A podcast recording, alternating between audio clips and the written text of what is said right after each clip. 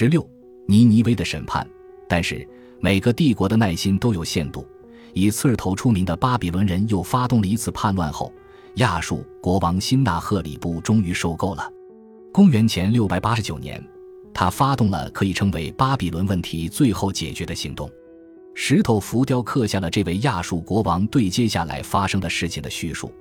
我如同飓风向他发动猛攻，如同风暴将他一举推翻。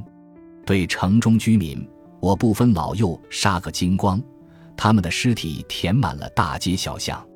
对城市以及里面的房屋，我从地基到房顶全部摧毁。我纵火把全城烧成平地，将来就连他们神庙的所在地都会被遗忘。历史学家格温戴尔说：“辛纳赫里布把巴比伦毁得如此彻底，效果堪比原子弹。”事实上，古今之间的唯一分别是。古时要完成同样的事情，需要多得多的人力。亚述全靠士兵把墙壁推倒，把整个城烧毁。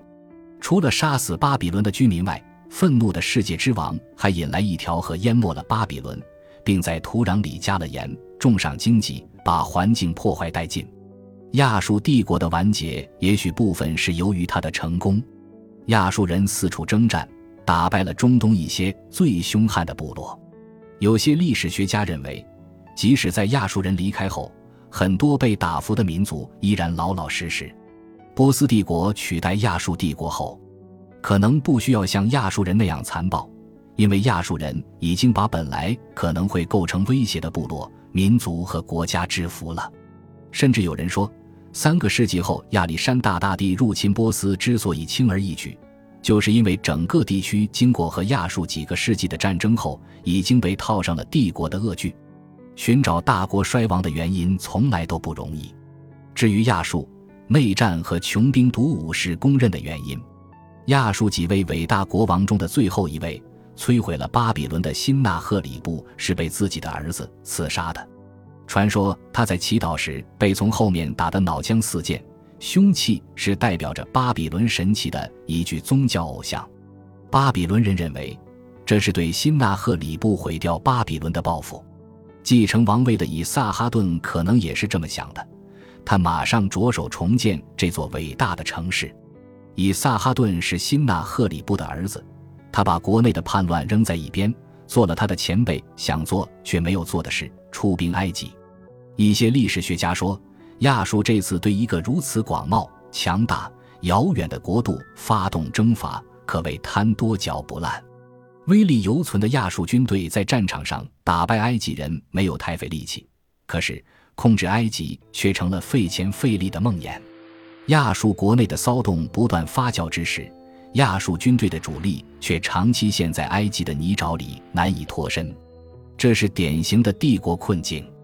军事战线拉得太长，与此同时，亚述屡次击溃昔日强盛的埃兰人，在当地造成权力真空。于是，在今天的伊朗西部，一个过去毫不起眼、默默无闻的部落趁机崛起。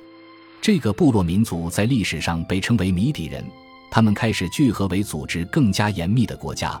国王名叫基亚克萨雷斯，据说他父亲是被亚述人杀害的。都说是基亚克萨雷斯重组了米底军队，将其打造成一支劲旅。以萨哈顿的大部分军力被牵制在埃及之时，米底开始成为亚述很久以来都没有遇到过的麻烦。公元前六百一十五年，基亚克萨雷斯攻打亚述，最初出师不利，但次年他卷土重来，摧毁了亚述帝国的宗教中心故都阿舒尔。此事石破天惊。一直在寻找机会摆脱亚述统治的巴比伦人，如鲨鱼嗅到了血腥。他们在阿舒尔被毁的城墙下举行了与米底军队结盟的仪式，一个强大的反亚述联盟开始形成。按照巩固结盟的传统做法，基亚克萨雷斯把女儿嫁给了巴比伦国王。今天回顾那段遥远的历史。也许可以说，大局的转折点就发生在斯基泰蛮族的骑兵弓箭手同米底人及巴比伦人联起手来，三支力量在公元前六百一十二年会师尼尼微之时。几次战役加上三个月的封锁后，这个伟大的古代大都会终于陷落。米底人对待尼尼微如同亚述人对待米底的任何城市一样残酷无情。据传说，亚述的末代国王把他所有的奇珍异宝都堆在身边，在联军打破尼尼微的城墙时举火自焚。